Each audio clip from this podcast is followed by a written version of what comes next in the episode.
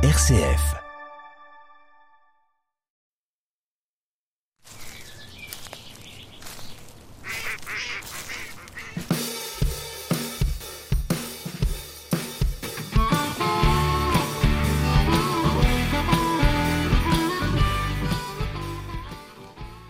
Aujourd'hui, Trésor de Sologne accueille un spécialiste. Et pas n'importe quel spécialiste, puisque c'est Jacques Bayon, spécialiste du loup. Il habite Olivet. C'est quelqu'un qui, à la fois, connaît bien euh, ce grand canidé et en même temps est un passionné de l'histoire euh, des bêtes euh, de chez nous depuis très longtemps. Jacques, bonjour. Bonjour. Euh, un petit mot d'abord sur le terme spécialiste euh, qui me plaît pas beaucoup parce que euh, en fait il y a actuellement en France plus de spécialistes du loup que de loups. Alors ça s'explique par le fait que le loup avait disparu il y a une centaine d'années de nos régions, il était autrefois présent partout, et quand il a réapparu, ça a évidemment éveillé un tas de vocations. Et maintenant, euh, il y a dans tous les départements des tas de gens dans le monde, ben, en gros le monde de, de, l'environnement, hein, qui s'intéressent au loup et des spécialistes du loup, il y en a beaucoup. Alors je suis un de ceux-là. Moi, je suis tombé dans le loup quand j'étais petit, enfin pas, pas tout à fait, mais dans les années 80, parce qu'à l'époque, j'allais beaucoup en forêt d'Orléans. Et en forêt d'Orléans, il y avait des, il y a des cervidés, évidemment, qui n'avaient plus de prédateurs. Euh, les chasseurs disent, bah, c'est nous qui faisons la, la, régulation des cervidés pour pas que la forêt soit esquintée. Euh, mais autrefois, il y avait des loups ah ouais, il y avait des loups autrefois. Comment ça se passait quand il y avait des loups? Ça, ça a été la question qui a déclenché mon intérêt pour le loup. Donc à partir de là, dans les années 80, et il y avait en France à l'époque euh, deux ou trois personnes qui s'intéressaient aux loups. Euh, Gérard est un ancien journaliste qui a créé le parc à loups du Gévaudan que tout le monde connaît, un historien des Deux-Sèvres, un autre du, Berry, Daniel Bernard, et, et c'est à peu près tout. Et ces gens-là m'ont aidé, surtout Daniel Bernard et Fougé Rolas, à comprendre comment il fallait que je m'y prenne pour retrouver trace de l'histoire du loup dans les archives, dans la bibliographie, partout. Donc j'ai fait une espèce de quête d'informations sur le loup, euh, dans les archives notamment, aux archives nationales, dans les archives euh, locales, pour trouver euh, des anecdotes concernant le, loup et sa, sa, fréquentation, sa, sa, confrontation avec, avec les hommes, qui, pas plus autrefois qu'aujourd'hui, n'aimait cet animal Oni de tous. Pourquoi Oni Je le dis rapidement, parce que le loup et le chien étaient des porteur d'une maladie terrible qui était la rage, hein, et qui faisait des, dégâts considérables. Et donc, euh, il a fallu exterminer le loup pour cette raison-là, et aussi parce que le loup, évidemment, ça est un prédateur et mange des moutons, donc le gibier des, des agriculteurs. Trésor de Sologne sur RCF Loiret. Jacques Bayon, question euh, un petit peu évidemment euh, qu'on va poser tout le temps maintenant. Et le loup, maintenant il est vraiment revenu euh, dans quelques endroits dans nos campagnes. On en a parlé euh, en forêt d'Orléans, euh, on, l'a vu en Brenne, on le voit un petit peu, on le voit ou on l'aperçoit, on ne sait pas trop, d'une manière plutôt régulière maintenant. Oui, alors euh, peut-être qu'il faudrait faire un petit rappel quand même rapidement de, de, l'épopée du loup. Euh, c'est un animal qui, était, qui fait partie de la faune autochtone française et européenne depuis toujours. Il a disparu probablement disparu parce qu'il y a des indices qui montrent qu'il a peut-être pas vraiment complètement disparu. En gros, euh, à la fin de la deuxième guerre mondiale, hein, à peu près, hein, c'est toujours le chiffre qui revient, qui tourne en boucle. Hein, on dit 1937, etc. Euh, pardon, Jacques. Le dernier loup euh, vu dans le Loiret, abattu dans le Loiret, je, vais, je vais te le dire donc ces animaux-là ont, disparu sous la pression du, de, l'homme, du fusil, des poisons, des battus. Dans le Loiret, j'ai trouvé plein de traces, plein d'indices de présence qui ont euh, une valeur qui est différente selon les cas. Celle qui à mes yeux a le plus de valeur, c'est une donnée qui euh, mettrait en avant à la fois une source d'archives, un animal conservé, naturalisé, empaillé, chez les collectionneurs, dans les musées, etc. Et, puis euh, des, relations euh, écrites. Et là, j'ai trouvé ça euh, en 1906, par exemple, en Sologne orléanaise, du côté de Ligny-le-Ribaud, Mézières-l'Éclairie, La en etc qui est actuellement la zone euh, où le cerf de Sologne est encore présent en, en, ces grandes quantités, ainsi que le chevreuil. Il y avait à l'époque, là-bas, euh, à cette époque-là, dans, cette région-là, un veneur, un chasseur à court, qui chassait le chevreuil et qui a tué euh, quelques loups qui ont été conservés par les descendants de cet homme-là. Et, donc ça c'est une donnée qui est fiable. Hein. Sinon, on a beaucoup de, récits, euh, de témoignages, d'articles de presse de l'époque qui montrent que peut-être il y a eu des loups encore en forêt de Montargis après la guerre de 14. Mais tout ça, c'est on n'a pas les preuves. Donc il y a des indices des présomptions de présence, mais des véritables preuves, disons qu'elles s'articulent autour du, début du siècle, 1906. Hein, euh, Mézières éclairée, c'est la, donnée la plus, la, plus incontournable, la plus, la fiable.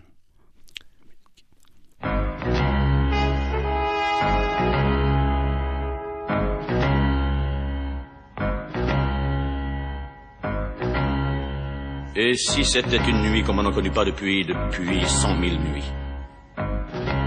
Une nuit de fer, une nuit de sang, une nuit... Un chien hurle. Regardez bien Jean de d'enfer, regardez-le. Sous son manteau de bronze vert, le lion tremble. Les hommes avaient perdu le goût de vivre et se foutaient de tout. Leur mère, leur frangin, leur nana, pour eux c'était du cinéma. Le ciel redevenait sauvage le béton bouffait le paysage d'alors. Les loups, les loups étaient loin de Paris, en Croatie, en Germanie. Les loups étaient loin de Paris, j'aimais ton rire, charmante Elvire, les loups étaient loin de Paris mais ça fait ses cinquante lieues dans une nuit que le le. Dès que ça flaire une ripaille de mort sur un champ de bataille. Dès que la peur hante les rues, les loups s'en viennent la nuit venue. Alors, les loups, les loups ont regardé vers Paris Croatie, de Germanie. Les loups ont regardé vers Paris, oh tu peux rire, charmante Elvire, les loups regardent vers Paris. Et Black qu'il fit un rue d'hiver. Jacques, alors, le loup, y est-il ou y est-il pas Alors, les loups de, de c'était plutôt les Prussiens, c'était pas oui, on est d'accord. Mais bon, tout le monde avait compris ça.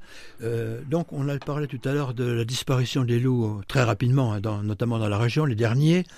Et euh, ensuite, euh, il y en a qui sont revenus dans le sud-est de la France, non pas de Germanie, mais d'Italie. Pourquoi? Parce que là-bas, on n'avait pas éradiqué complètement l'espèce. Donc, quand on arrête de pour chasser une espèce animale, petit à petit, ces effectifs regonflent. Donc les effectifs des loups, des Apennins, entre Rome et Naples en gros, ont commencé à, gonfler à partir des années 70 et à s'étendre vers le sud, vers, les, Pouilles, la Calabre, et vers le nord, c'est-à-dire vers, vers Turin et, après vers le Mercantour. Là, on est dans les années 90-92. Officiellement, la date euh, officielle, c'est 92, le retour du loup en France. Après 92 euh, et les Alpes-Maritimes, euh, il s'est étendu petit à petit euh, dans les départements alpins proches des Alpes-Maritimes, les Alpes de Haute-Provence, la Savoie, la Haute-Savoie, etc. Et aujourd'hui, on en a à peu près, à peu près dans, pas dans toute la France, mais dans, dans un grand quart sud-est du pays, dans les Vosges et un petit peu partout en France, dont notre région, je vais, je vais y revenir. Pourquoi? Parce que c'est un animal qui, lorsqu'il est adolescent, jeune, quitte la meute familiale, quitte la, famille, hein, pour aller euh, créer une autre meute, une autre famille ailleurs. Et comme c'est un, trotteur invétéré, il peut faire plusieurs centaines de kilomètres sans problème. Euh, il est, euh, n'y a aucune région de France qui, puisse être à l'abri, si je puis dire, de, ces incursions de jeunes mâles en recherche de territoire et de femelles et de nourriture et de tranquillité. Alors là, bon, ils sont pas entrés dans Paris, mais ils ont fait le tour. On a repéré en Belgique, dans la Somme, il y a quelques jours, euh, dans les Pyrénées, euh, et alors dans notre région, on va en parler puisque c'est d'abord ça qui nous intéresse. Il a été euh, vu huit fois. Ça ne veut pas dire qu'il n'est venu que huit fois.